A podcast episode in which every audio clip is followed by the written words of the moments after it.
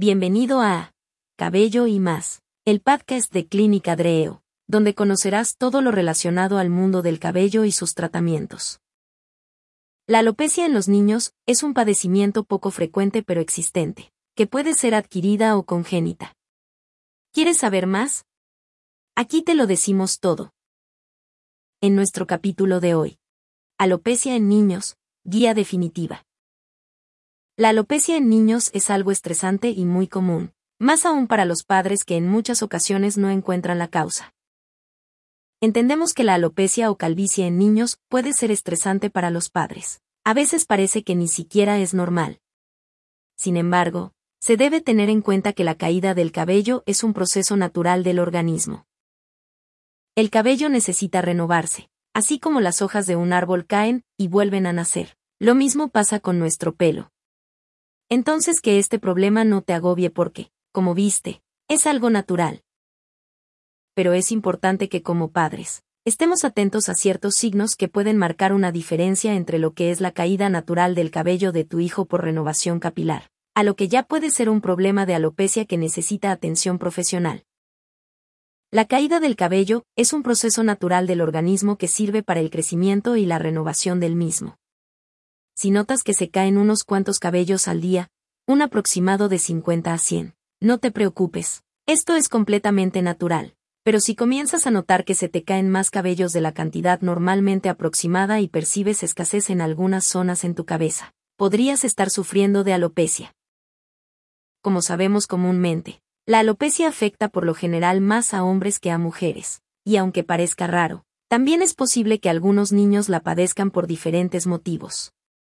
Puede ser debido a causas genéticas, enfermedades o incluso alteraciones metabólicas frecuentes debido a los cambios en la alimentación. El cabello es una estructura proteica que no tiene mucha importancia funcional en nuestro organismo, sino más bien cumple con una función meramente estética. Sin embargo, pese a su poca relevancia funcional, puede haber una intensa alteración psicológica o emocional sobre los niños, adolescentes y sus familiares si se sufre de alopecia. El cabello en los bebés. Los bebés pierden el pelo con el que nacen durante sus primeros meses de vida. Podría decirse que mudan su cabello para que después les salga el definitivo durante su proceso de desarrollo. El cabello comienza a caerse entre las 8 y 12 semanas de edad, y crece de nuevo entre los 3 y 7 meses de vida. Es hasta los 2 años cuando el cabello comienza a crecer más grueso. Existe el rumor de que cortar el pelo a los bebés funciona para que les crezca más fuerte, lo cual es mentira. El número y la ubicación de los folículos pilosos individuales se determinan genéticamente y una vez que el bebé nace, no es posible que forme nuevos folículos más adelante. ¿Cuándo prestar atención? En realidad, nunca debes dejar de prestarle atención a tu pequeño. Así como puede ser algo normal en su organismo, también puede ser lo contrario ya que el cabello puede no volver a crecer y dejar rastros sin cabello en su cuero cabelludo. Si comienzas a notar que tiene zonas con poca densidad de cabello y además se notan huecos, entonces debes acudir con un médico para que lo revise y le pueda recetar algún tratamiento. ¿Qué es la alopecia infantil?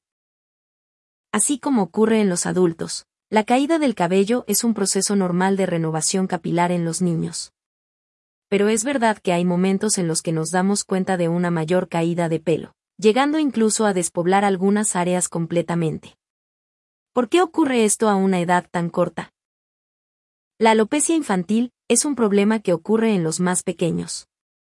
Esto sucede por distintas razones. Entre las más conocidas es porque el cabello está renovándose y debe comenzar a crecer de nuevo. Cuando la alopecia se presenta como algo más grave, es cuando los síntomas se acompañan de enrojecimiento en el cuero cabelludo o con comezón. Esto sucede al momento en que el cabello se cae por un problema en la piel o que el mismo organismo lo esté causando. Entonces, la alopecia infantil es cuando a los pequeños deja de crecerles cabello y se les forman huecos pelones en sus cueros cabelludos. Cuando el cabello crece sin necesidad de un tratamiento, quiere decir que está renovándose, la pérdida de cabello en niños puede ser congénita, es decir, alopecia que es asociada a defectos hereditarios, pero solo si se presenta desde el nacimiento. Por esto, se debe entender que cada tipo de alopecia es determinada por la edad en la que aparece. En este caso, los recién nacidos suelen padecer de alopecia occipital, triangular o displasias pilosas. En cambio, durante la infancia tardía y en la adolescencia, predominan los efluvios anágenos y telógenos. La alopecia areata, enfermedad relacionada con las defensas bajas, se asocia con factores emocionales y estresantes, la androgenética, las infecciones, los traumatismos, así como los tumores o la tricotilomanía, enfermedad en donde el niño se arranca el cabello de una zona concreta como la nuca o el flequillo. Por tanto, la alopecia en los niños debe prestarse atención debido a que puede desatar problemas de salud y también provocar problemas en la autoestima. Por otro lado, también es necesario mencionar que no siempre debe presentar alopecia el niño, pues también puede ser por falta de volumen y densidad en el cabello. En resumen, la calvicie o la pérdida de cabello es algo que no distingue entre edad y sexo. El problema traspasa a la autoestima, y por esto las personas que lo padecen, caen en depresión. Síntomas de alopecia en niños. El adelgazamiento y caída del cabello pueden ser algunas señales de que tu hijo tiene alopecia pero el diagnóstico correcto hará que su tratamiento sea exitoso. En los pequeños es inusual que presenten alopecia a su corta edad, pero esto no significa que no suceda. La mayoría de las veces, cuando los niños presentan este problema, se debe a otros factores. El factor más común que hace que el cabello se caiga es porque está renovándose, es decir, se cae para volver a crecer. Lo cual es totalmente normal, incluso contigo pasa siempre. Para que la caída de cabello sea diagnosticada como alopecia se necesita que el cabello no vuelva a crecer por lo tanto, forme en el cuero cabelludo algunos huecos que no contengan folículos. Los síntomas suelen variar, ya que no solo se presenta en la caída del cabello. La comezón, y en ocasiones, el salpullido en zonas que no se tiene o se cuenta con poca densidad de cabello es otro síntoma que puede tener alopecia. ¿Qué hacer en caso de alopecia en niños? Desde el principio, debes consultar a un médico especializado en cabello. A partir de esta consulta, podrás tener un panorama claro del problema de tu pequeño y, por lo tanto, saber con certeza una solución para el padecimiento. Recuerda que es importante no arriesgar la salud y el bienestar de tu hijo con remedios de dudosa calidad. No hay mejor persona que pueda tratar este problema que un especialista. Entonces, no dudes en visitarlo y en llevar a tu pequeño. ¿Qué causa la alopecia en niños? ¿Existe manera de prevenir la caída excesiva de pelo en nuestros hijos? Para saber cómo prevenirla y tratarla en caso de que ya suceda, es importante conocer las causas que fomentan la alopecia en los niños, y estas son algunas de las principales razones. Prevenir la caída del cabello en niños no se puede porque suele ser impredecible al momento de presentarse. Lo que funciona es revisar que tu hijo no presente baja densidad de cabello o incluso huecos. ¿Qué causa entonces la alopecia en niños? Así como te lo mencionamos anteriormente, las causas de alopecia en los pequeños son, además de crearles inseguridad en cuanto a su autoestima, baja densidad de cabello, poco cabello y huecos en los lados que asemejen el tamaño de una moneda. Pérdida del cabello en niños, la alopecia en niños puede ser congénita si se presentan desde el nacimiento. También se pueden clasificar en cicatriciales o no cicatriciales, dependiendo si existe o no daño reversible del folículo piloso por lesión en el cuero cabelludo. Generalmente cada tipo de alopecia se determina por la edad, por ejemplo, en los bebés o niños pequeños. Las enfermedades más frecuentes del cabello son la alopecia occipital del recién nacido, la triangular o las displasias pilosas. En la infancia tardía y en la adolescencia predominan los efluvios anágenos y telógenos, la alopecia areata, la androgenética, las infecciones, tiñas inflamatorias, los traumatismos y tumores o la tricotilomanía. Alopecias congénitas. Este tipo de alopecias se asocian con defectos hereditarios que pueden notarse desde el nacimiento o hasta un tiempo después. La mayoría de ellas son alteraciones temporales sin relevancia. Sin embargo, es necesario prestar atención a posibles síndromes con alteraciones del desarrollo que asocian diferentes tipos de alopecia. Alopecias cicatriciales y no cicatriciales. Las alopecias cicatriciales se refieren a un defecto del desarrollo, infecciones que provocan un daño inflamatorio severo, traumatismo físico intenso, irradiación, enfermedades infiltrativas y otras dermatosis. Provoca una destrucción folicular y por tanto son permanentes y no reversibles. Las alopecias no cicatriciales pueden ser secundarias a enfermedades cutáneas inflamatorias a alteraciones en el ciclo del crecimiento o en la estructura del cabello, además de alteraciones traumáticas como la tricotilomanía o alopecia por tracción o presión. En casos severos las alopecias no cicatriciales pueden volverse cicatriciales. Tricotilomanía. Algunos niños sufren este padecimiento normalmente relacionado con un proceso de ansiedad y compulsividad. Se considera un desorden mental en donde el niño se arranca el cabello, normalmente de una zona concreta como de la nuca o el flequillo. En esta enfermedad se necesita la ayuda de un psicólogo para tratarla y averiguar cuál es la causa que la provoca. Esto puede ser una causa de alopecia en niños. Es una forma común de pérdida de cabello que afecta a la mayoría de los hombres con el paso del tiempo. También se le conoce como calvicie masculina. A pesar de su nombre, también las mujeres pueden desarrollarla, aunque el proceso de pérdida del cabello es diferente entre ambos sexos. Se produce por una combinación de predisposición genética, estímulos ambientales y niveles hormonales. Es importante detectar una alteración hormonal subyacente como una pubertad precoz o un síndrome de ovario poliquístico. Alopecia areata en los niños. ¿Te has dado cuenta que últimamente a tu hijo, además de caérsele el cabello, ¿Se le pueden ver unos huecos vacíos en su cuero cabelludo? Esto se debe a que tu hijo está pasando por un problema de alopecia areata.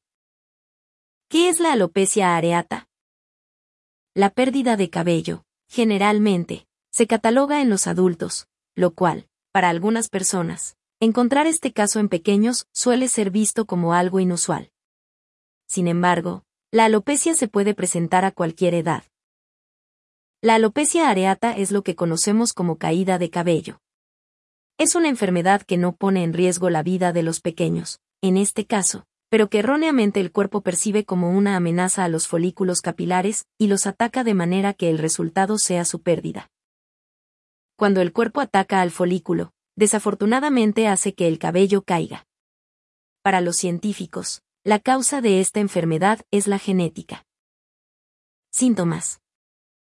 El principal síntoma es la caída del cabello. Sin embargo, algo que lo distingue de otras alopecias es que en las zonas que han perdido sus folículos, se crea la forma de un pequeño círculo del tamaño de una moneda.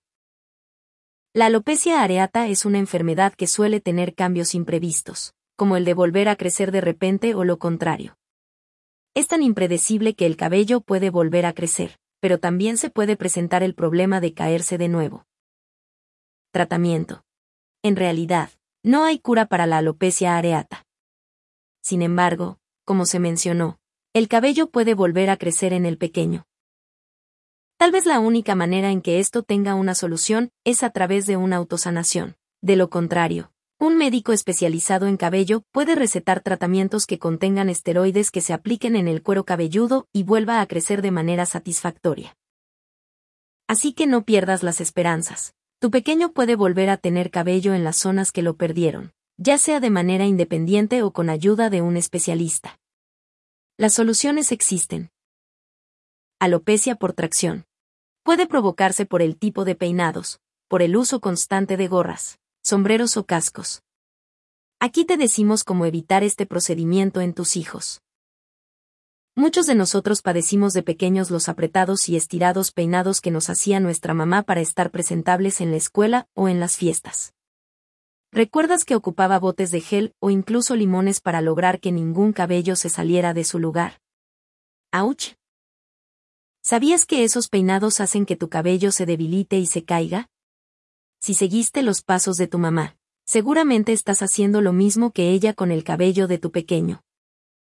Déjanos decirte que esta es una mala idea para el crecimiento saludable del cabello de tu hijo, por lo que te recomendamos que trates de mantener, a medida de lo posible, el cabello suelto naturalmente para que haya una mejor irrigación de la sangre. Entonces los peinados apretados crean alopecia. No te alarmes. La alopecia es una enfermedad que es causada por el mismo organismo. Sin embargo, los peinados apretados como las coletas o trenzas apretadas hacen que se genere la alopecia por tracción. Al momento de peinar y jalar con fuerza el cabello, causa que éste se debilite y termine cayéndose, ya que el folículo no resiste la fuerza que se le está aplicando al pelo, causando que termine por debilitarse. ¿Cómo evitar esto? Simple. Deja de utilizar esa técnica en el cabello de ellos, ya que le estás dañando el cuero cabelludo. Trata de hacer peinados que no requieran esa fuerza y que les haga sentir cómodos o como lo mencionamos anteriormente. A medida de tus posibilidades deja que su cabello ande por la vida al natural. Tricotilomanía. Esta es una enfermedad que surge normalmente por un proceso de ansiedad y se caracteriza por un tic nervioso donde el niño jala del cabello hasta arrancarlo. ¿Quieres saber más de este padecimiento? ¿Has notado que tu hijo se arranca el cabello? Quizá no lo sepas, pero esto es un trastorno que hacen conscientemente las personas y los niños en este caso. En los pequeños realizar esta acción les produce placer en cuanto se tiran del cabello, pero posteriormente se irá haciendo un hábito que les haga sentir molestia. Complicaciones. Arrancarse el cabello producirá que estéticamente se pierda la densidad de cabello y la piel comenzará a irritarse. Tratamientos. Suele derivarse en dos partes el tratamiento, ya que algunos casos están tan avanzados que necesitan uno distinto de otro que tiene el mismo trastorno. Las terapias ayudan a que los pacientes hablen aquello que les hace sentir estresados, ya que es la mayor causante en ellos para arrancarse el cabello. La tricotilomanía se asocia con la depresión, la ansiedad o en casos mayores, se asocia con el uso de sustancias. Por otro lado, los medicamentos son otra forma de tratar este trastorno mental. Aquí el médico tiene que recetar qué medicamentos debe tomar la persona, o en este caso, el niño, esto ha ayudado al 40% de los pacientes que padecieron de eso. Enfermedades. Algunas enfermedades como la anemia o la falta de proteínas en la alimentación del niño también pueden provocar la caída del cabello, dando lugar a efluvios telógenos. Estos últimos son generados por el organismo al reaccionar frente a un factor externo como el estrés psíquico ante situaciones difíciles. También existen las alopecias difusas que aparecen como consecuencia de otras enfermedades sistémicas, como las endocrinas o metabólicas. La ansiedad y la toma de algunos medicamentos o tratamientos como la quimioterapia también son factores que involucran la caída del cabello. Hongos. En esta categoría provocada por hongos se les conocen como tiñas. La tiña capitis es una infección micótica del cuero cabelludo que se muestra como una placa alopésica con descamación y prurito en la mayoría de los casos. El tener contacto con algunos animales puede ser el motivo de contagio por hongos y puede provocar despoblamiento de cabello. Tiña capitis. Este es un factor que provoca la pérdida de cabello en los niños y es causada por el contagio de un hongo. Pero, ¿cómo llega el hongo hasta la cabeza de tu hijo y dónde se contagia? La tiña capitis es una enfermedad que se presenta en el cuero cabelludo y es causada por una infección en la piel. Este problema se presenta en forma anular o con una forma circular. Además, se debe a una conjunción de varios hongos llamados dermatofitos. Estos hongos atacan la capa externa de la piel del cuero cabelludo y el tallo del cabello. De esta forma causan que se infecte. ¿Cómo puedo saber si tengo tiña capitis? Los signos que te indicarán si tiene esta enfermedad se presentarán de distintas formas. Entre ellas, algunas zonas tendrán aspecto escamoso encima del cuero cabelludo o en donde se ha desprendido cabello. Se visualizan manchas que se expanden lentamente. Se presentan zonas de aspecto escamoso, grisáceo o enrojecido. Zonas del cuero cabelludo con pequeños puntos negros. Cabello frágil que se desprende fácilmente. En casos más graves, las zonas del cuero cabelludo son sensibles o dolorosas con la palpitación. ¿Es contagioso? Sí, la tiña capitis es contagiosa y puede ser de un humano a otro, al igual que de un objeto a otro o de un animal a un ser humano. Entonces, como notarás, esta enfermedad se puede contraer tanto de objetos como de seres vivos.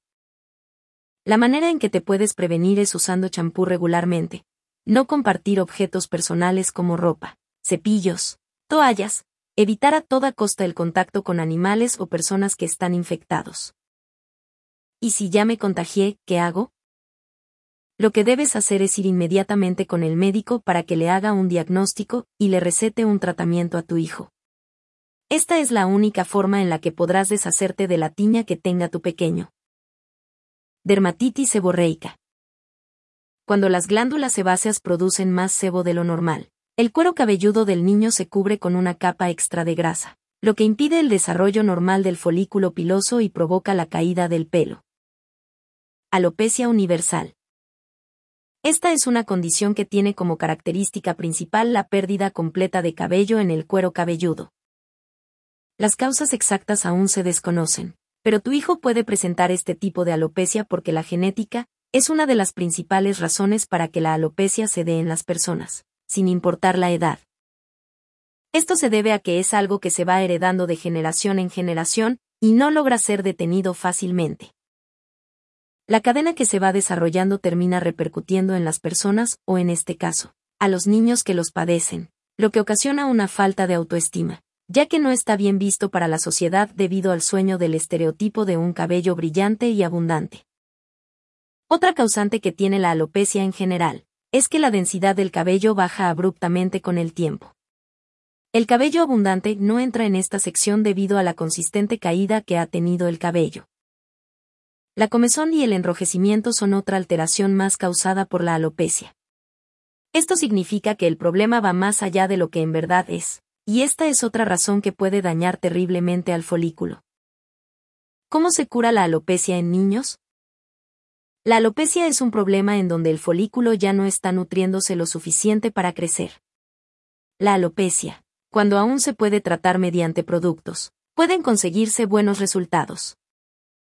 Para saber exactamente la terapia capilar que se le puede dar a tu hijo para tratar la alopecia, es importante conocer el diagnóstico correcto a través de un médico especialista.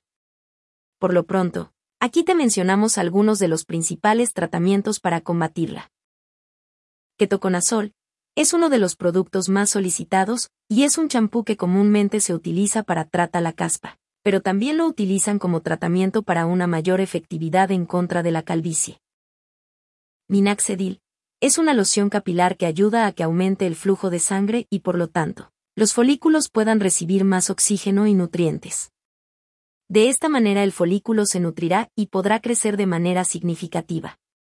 Para un resultado satisfactorio, el uso de esta loción debe ser diario, por lo menos dos veces al día, uno en el día y otro en la noche por ejemplo.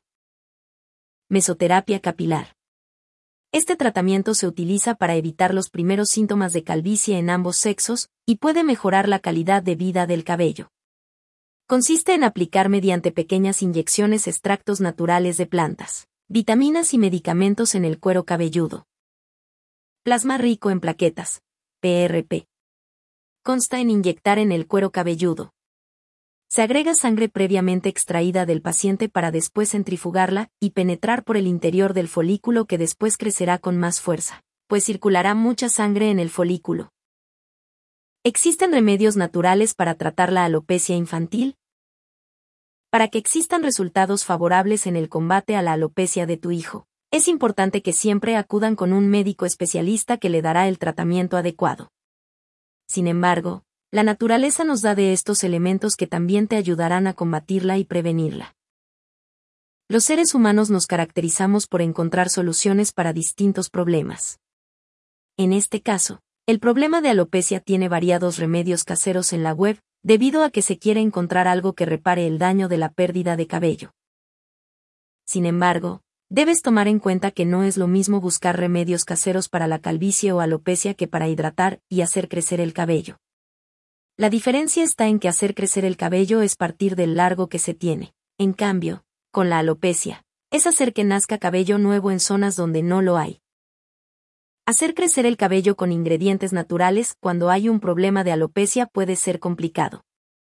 Esto se debe a que cuando hay alopecia, muchas veces es porque el folículo que se encarga de hacer crecer nuevo pelo se ha caído, cuando un folículo deja de existir no se puede hacer crecer a otro.